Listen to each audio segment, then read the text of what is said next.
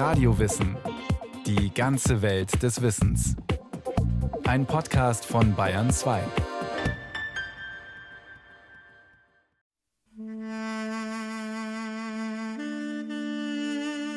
Dreimal am Tag wenden sie sich der Sonne zu und beten. Ihre Gebete sind nicht wie unsere einstudiert.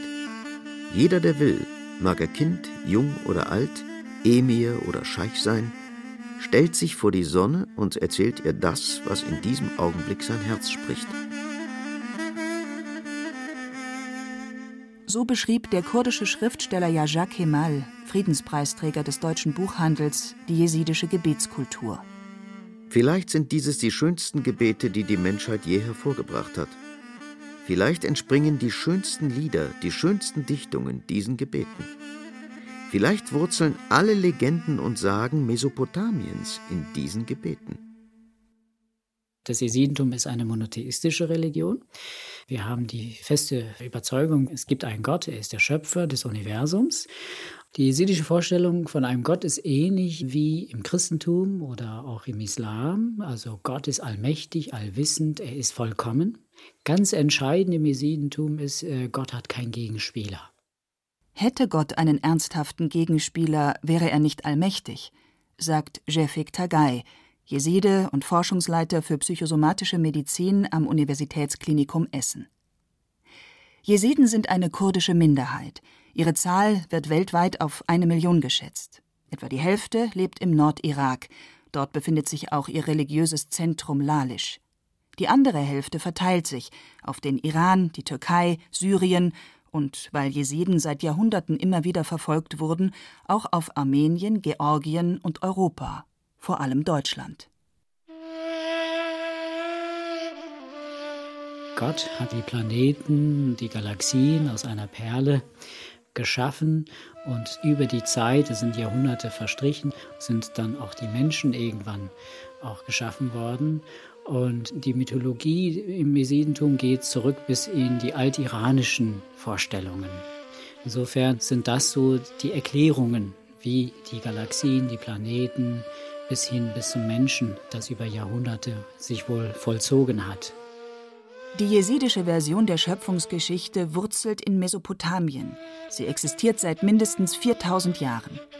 Manche Wissenschaftler denken, die Geschichte von der Perle als Ursprung des Universums stamme schon aus der Zeit der Sumerer. Genau weiß es niemand. Aus dieser Perle, die halt explodiert sind und aus den vier Naturelementen ist alles entstanden. Und die Jesiden haben die Vorstellung, dass diese Welt zuerst nur aus Wasser bestand und dass Gott der Herr vom Himmel herabgestiegen ist und in einem Schiff in alle vier Himmelsrichtungen gewandert ist und am ersten festen Ort, wo nach jesidischer Schöpfung symbolisch Hefe geworfen wurde und die erste feste Stelle auf Erden ist das religiöse Zentrum der Jesiden, also das ist Lalisch. Die Jesiden sagen, dass Lalisch ein Abbild des Paradieses ist und was auf die Erde runtergekommen ist. Elias Jank lebt seit 30 Jahren in Deutschland. Er arbeitet in der Flüchtlingsberatung. Mittwoch sei der Tag, an dem Gott die Schöpfung vollendete, sagt er. Mittwoch sei eigentlich für Jesiden der Ruhetag. Die Jesiden haben wie die anderen Religionen auch die Vorstellung von dem ersten Propheten Adam und Eva. Und bei den Jesiden ist es so, dass Adam und Eva auch im Paradies zuerst waren, aber nicht von der Schlange verführt wurden und auch nicht von der verbotenen Frucht gegessen haben, sondern die Jesiden sagen, Adam hat äh, vom Weizen gegessen und äh, Weizen steht für Brot, also fürs menschliche Werden. Und äh, dementsprechend war es auch Aufgabe, dass Adam und Eva, wenn sie menschlich werden und nicht mehr aus dem Licht des Schöpfers sind, aus dem Paradies gegangen sind. Also sie sind da nicht vertrieben worden, sondern dass sie sind aus dem Paradies gegangen, um menschlich zu werden.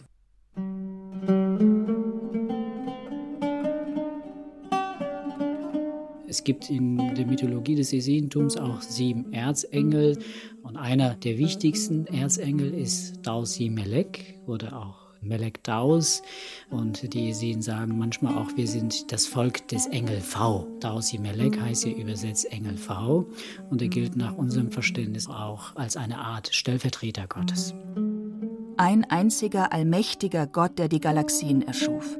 Erzengel, denen Gott das Universum in Obhut gab, und Geschichten von Adam und Eva im Paradies. Insofern ist das eine sehr alte Religionsgemeinschaft wo ich staune, wie haben wir es geschafft. Also in Mesopotamien hat es die letzten Jahrtausende immer wieder Kriege gegeben. Ja. Völker sind vernichtet worden, Religionsgemeinschaften sind vernichtet worden. Wenn man bedenkt, wie viele Völkermorde es in der Geschichte der Jesiden gegeben hat.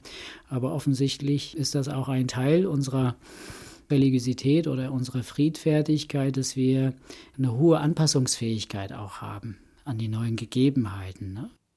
Weil sie den Engel Pfau verehren, wurden Jesiden im Laufe der Geschichte immer wieder bezichtigt, sie würden den Teufel anbeten. Christliche Kreuzritter sind ebenso gegen sie zu Felde gezogen wie muslimische Fanatiker. Doch für Jesiden gibt es keinen Teufel. Ihr Gott hat keinen Widersacher. Die jesidische Rechtsanwältin Nefie Alin Ortac ist in Deutschland geboren.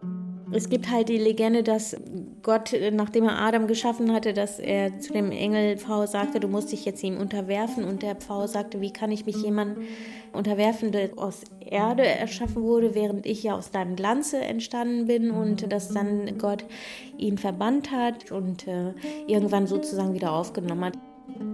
Die jesidische Legende sagt, dass sechs der Erzengel sich auf Gottes Geheiß vor Adam niedergeworfen hätten. Aber der siebte, Tausi Melek nicht.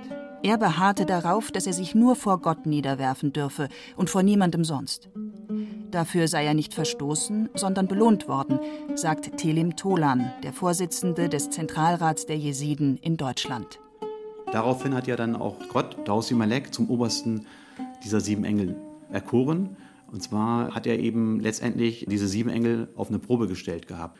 Und das ist etwas, was Dausi Malek in besonderer Weise auch verstanden hat.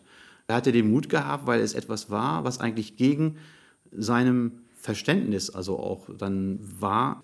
Es ist so, dass im Grunde damit zum Ausdruck gebracht wird, dass man in Situationen, wo man einen Konflikt sieht mit seinem Gewissen, mit seinem ethischen Verständnis, sich auch einer Autorität zu widersetzen hat. Das ist eine der wichtigsten Kernaussagen im Jesidentum, dass man nicht blind einem Befehl befolgen sollte, sondern sich immer wieder seines Verstandes bedienen soll.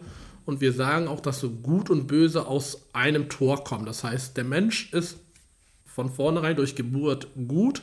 Er entscheidet aber in seinem Leben, welchen Weg er geht. Also das heißt, er kann niemand anderes dafür verantwortlich machen. Der Pfau Königlich, schillernd, stolz, mit prächtigem Gefieder und erhobenem Haupt, ist Symbol der jesidischen Religionsgemeinschaft. Er schmückt Gräber und Türen und wird als Anhänger an Halsketten getragen. Wie und wann der Engel mit dem Vogel verschmolz, liegt im Dunkel der Geschichte. Also die Religionen haben ja verschiedene Symbole und das Jesidentum hat ein Symbol, was eben in erster Linie mit Schönheit in Verbindung gebracht wird. Wenn man mal so ein bisschen das vergleicht, also die Christen kennen halt eben den am Kreuz geschlagenen Jesus. Das ist eigentlich ein sehr leidvolles Motiv. Äh, die Muslime haben das Schwert, weil das diente halt zur Bekehrung, wurde auch dafür eingesetzt, dass sie sich halt eben auch wehren konnten. Und ähm, die Jesiden haben sich für ein Motiv entschieden, was eben in erster Linie eigentlich nur mit schönen Dingen in Verbindung gebracht wird, nämlich mit der Vollkommenheit der Schöpfung und dass man eben diese Vielfalt, die auch ein V ebenfalls ja auch repräsentiert, zu schätzen hat.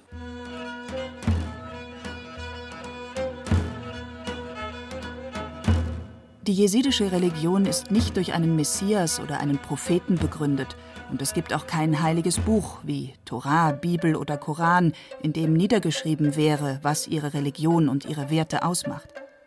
Die Schöpfungsgeschichte, die Glaubensinhalte, die heiligen Legenden, die großen Fragen von Leben und Tod, all das ist nur mündlich überliefert. Dafür haben wir religiöse Instanzen, die nichts anderes tun als die Gebete immer wieder zu lernen und weiterzugeben, die Inhalte der Religion zu vermitteln.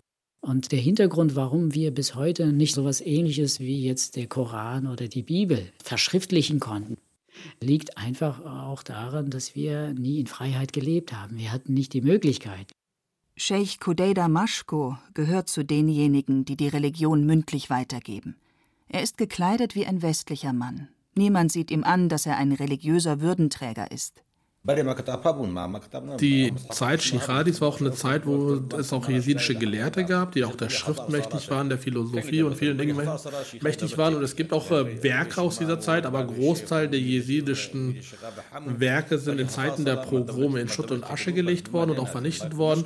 Und deswegen gab es für die Jesiden nur noch eine einzige Möglichkeit, groß der Inhalte sich auf den Körper zu überstülpen und das aus dem Gedächtnis mit dem Mund zu rezitieren, damit das nicht verloren geht. Sheikh Kudeida Mashku kommt aus dem Irak. Er singt eine Hymne zu Ehren des Reformers Sheikh Adi, der vor ungefähr 800 Jahren lebte. Eine Legende erzählt, dass der Engel Pfau in Gestalt Sheikh Adis zu einem Besuch auf die Erde kam, um den Jesiden zu helfen. Er teilte das Volk in drei Kasten ein: die Scheiche, die Pire und die Muriden. Scheiche und Pire sind zwei Priesterkasten mit unterschiedlichen Aufgaben. Muriden sind die einfachen Mitglieder, die Laien. Sheikh Adi erhob zur Regel, die Angehörigen einer Kaste dürfen nur innerhalb ihrer Kaste heiraten. Ein Laie kann kein Priester werden. Niemand kann zum Jesidentum konvertieren. Jeside ist nur, dessen beide Eltern Jesiden sind. Jesiden dürfen nur Jesiden heiraten, sonst werden sie ausgeschlossen. Ich denke, das war ein wichtiger Überlebensmechanismus. Das heißt, wenn ein Volk ständig in Angst und Unterdrückung lebt, muss es vielleicht auch Regeln aufbauen, wie kann es überlebensfähig bleiben und eine gewisse Strenge auch aufbauen. So, jetzt leben wir in der Diaspora. Wir leben in Freiheit. Und wir sehen, das löst sich so ein bisschen auf. Wenn vor 30 Jahren ein Jeside einen Nicht-Jesiden geheiratet hat, das war eine Katastrophe. Aber heute, das normalisiert sich immer mehr. Jefik Tagay gehört zum Vorstand der Gesellschaft jesidischer Akademiker. In der deutschen Diaspora beginnen sie damit, ihre Glaubensinhalte aufzuschreiben. Es soll ein einheitlicher Kanon für alle Jesiden werden, egal in welchem Land sie leben. Er soll Regeln des Zusammenlebens festlegen, gestützt auf die mündlichen Überlieferungen und wenige schriftliche Dokumente. In der Kritik stehen hierzulande vor allem die strengen Eheregeln, die fordern, dass ein Jeside nur einen Jesiden heiraten darf, denn diese Regeln fördern die Praxis von Zwangsverheiratungen. Intellektuelle wie Shefik Tagay oder Nefir Alin Ortac können sich gut vorstellen, dass es eines Tages kein Problem mehr sein wird, wenn Jesiden Andersgläubige heiraten. Es war früher so, dass man teilweise untereinander geheiratet, also nicht nur Jesiden untereinander, so wie das vorgegeben ist, sondern halt natürlich auch aus dem gleichen Stamm, vielleicht auch aus dem gleichen Clan. Und mein Mann ist in keiner Weise mit uns irgendwie verwandt. Und es war tatsächlich auch so, dass meine Eltern die Familie gar nicht kannten. Und das war eigentlich oh Gott, oh Gott, das geht ja gar nicht. Das ist ja immer so eine soziale Kontrolle. Mit wem haben wir es denn hier zu tun? Wen heiratet unsere Tochter? Und dann war das so, dass meine Eltern unseren Sheikh sozusagen erstmal kontaktiert haben. Das ist dann so der Pate der Familie. Und der kannte die Familie meines Mannes und hat dann vermittelt erstmal und erklärt, um wen es sich da handelt. Und dann äh, war das auch ganz gut so. Es gibt auch sogenannte Ehrenmorde bei den Jesiden. Doch solche Verbrechen seien dem frauenverachtenden Kodex der patriarchalen Herkunftsländer geschuldet, nicht der Religion, schreiben Religionswissenschaftler der Evangelischen Zentralstelle für Weltanschauungsfragen. In der jesidischen Religion ist weder die Blutrache verankert, noch enthält sie Vorstellungen, die mit dem alttestamentlichen Prinzip Auge um Auge, Zahn um Zahn vergleichbar wären. Telim Tolan, der Vorsitzende des Zentralrats der Jesiden, stimmt dem uneingeschränkt zu. Das ist auch mit den Überzeugungen meiner Religion nicht vereinbar. Es gibt auch zum Beispiel im Siedentum keine einzige Stelle, die Gewalt oder Ermordung duldet. Und ähm, wir haben eben halt auch nie im Namen unserer Religion einen Krieg geführt. Also es ist so, dass das Jesidentum keinen Absolutheitsanspruch hat. Wir haben ein sehr solidarisches Verhältnis zu den Christen, weil unser Schicksal beide das gleiche ist im Nahen Osten. In Zeiten der Armenierverfolgung haben Jesiden über 5000 äh, Christen im Shingalgebirge damals äh, Schutz gewährt. Es ist auch so, dass die Jesiden zum Beispiel im Morgengebet alle Religionsstifter, Mohammed, Moses, Jesus auch in ihren Gebeten erwähnen und sie auch als äh, gute Propheten auch erwähnen, weil sie sagen, so sie wollten eigentlich den Weg des Schöpfers predigen. Das Rezitieren der Gebete und Singen der Hymnen ist den Männern vorbehalten. Frauen singen die Klagelieder, wenn jemand gestorben ist. Es ist nicht so, dass Frauen und Männer gleichberechtigt sind. Sind sie nun mal nicht. Es hat sich so herausgebildet, aber es ist in der Religion nirgendwo ähm, festgeschrieben oder festgelegt, dass die Frau sozusagen dem Mann unterworfen ist. Es ist so, dass sogar in unserer Geschichte, also es gibt ein religiöses und geistiges Oberhaupt, der Jesin, der sitzt im Nordirak in Lalisch. Ja. Da hat es vor 60 Jahren auch eine Frau gegeben. Sie war das Oberhaupt der Jesiden. Meyan Khatun heißt sie. Sie ist 1957 verstorben. Eine Frau, die sozusagen die Gemeinschaft über viele Jahre geführt und geleitet hat.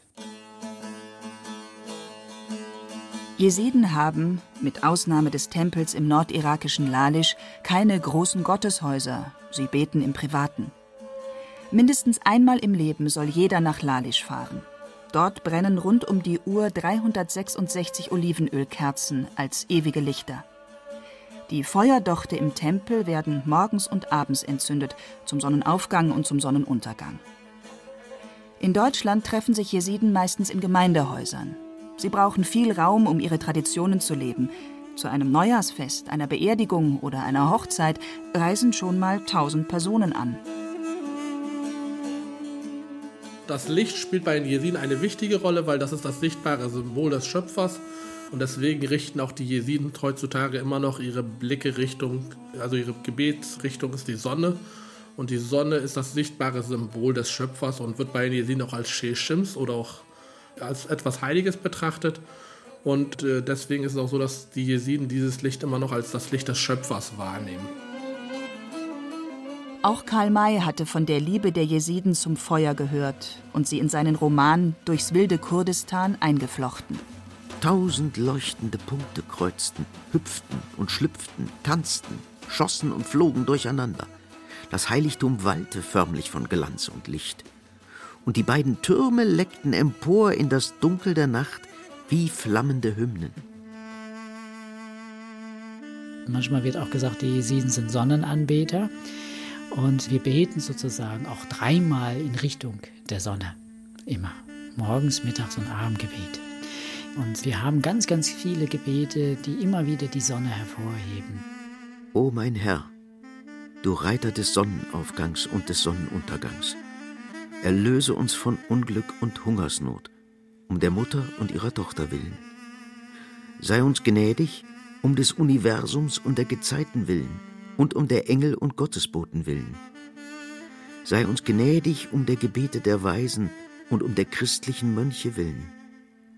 O mein Herr, sei uns gnädig um des glutroten Lichtes der untergehenden Sonne willen. In manchen deutschen Städten, zum Beispiel in Hannover und Oldenburg, gibt es Friedhöfe, auf denen Flächen für die Beerdigung von Jesiden vorbehalten werden. Verstorbene Angehörige der Priesterkaste liegen dort in einer Reihe. Laien liegen neben Laien. Alle Gräber sind gen Sonnenaufgang ausgerichtet. Die Füße der Toten zeigen nach Osten, die Köpfe nach Westen. Häufig sind die Grabsteine mit Sonnenemblemen, einem V oder Pfauenfedern verziert. Im Jesidentum steht ja auch die Vorstellung der Wiedergeburt. Das heißt, nach dem Tod kommt die Seele in einem neuen Zustand wieder auf die Welt. In einem anderen Menschen, in einem anderen Körper. Gute Taten, schlechte Taten, das wird am Ende abgerechnet. Ne? Und das hängt davon ab, wie es dann im neuen Leben sozusagen einem besser oder schlechter geht. Jeder der sieben Engel ist für bestimmte Gestirne, für einen Planeten bzw. für Sonne und Mond verantwortlich. Diese Himmelskörper stellen das Warteland für die verstorbenen Seelen dar, bevor diese erneut in einen anderen Körper reinkarniert werden. Dahinter steht die Vorstellung, dass die Seele ein Gast aus einer anderen Welt ist. Sie gehört den Menschen nicht und früher oder später kehrt sie zur Hauptquelle, zu Taus Imelek zurück. Jede Reinkarnation stellt einen Reinigungsprozess dar, der nach maximal siebenmaliger Reinigung seine Erfüllung im ersten Engel Pfau finden wird. Schreibt die Evangelische Zentralstelle für Weltanschauungsfragen. Ist jemand gestorben, sagen Jesiden, er habe das Kleid gewechselt. Der Tod wird also nicht als ein endgültiges Ende, sondern als Übergang gesehen. Für diesen Übergang wählen Jesiden sich rechtzeitig zu Lebzeiten einen sogenannten Jenseitsbruder oder eine Jenseitsschwester. Die erwählte Person ist auch im Diesseits schon eine Art Pate. Im Jesidentum gibt es einen Bruder oder eine Schwester fürs Jenseits. Die Rolle muss ein religiöser Würdenträger, ein Scheich oder ein Pir übernehmen.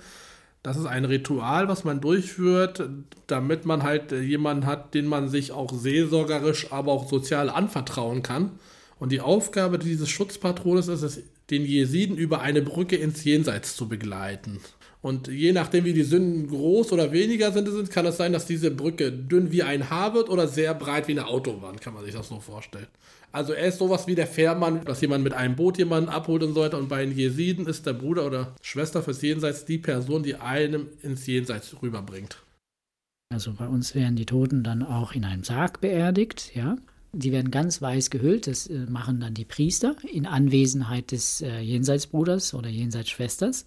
Wird vorher gewaschen und dann werden religiöse Materialien noch mitgegeben, unter anderem so Kügelchen, die heilig sind und von unserem Heiligtum lalisch besorgt werden. Ja.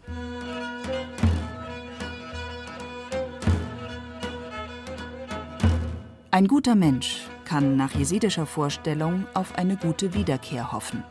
Du sollst grundsätzlich Gutes tun, Gutes sprechen, Gutes tun. Und du bist verantwortlich für dein Leben. Alles, was du tust, dafür bist du selbst verantwortlich. Und du sollst vor allen Dingen gut sein zu dir und zu der Welt. Und da fällt mir immer wieder von diesem Grundverständnis des Jesidentums von Johann Wolfgang Goethe das Gedicht Das Göttliche. Die erste Zeile in diesem Gedicht ist, edel sei der Mensch, gut und hilfreich. Und das versuchen wir auch zu beherzigen.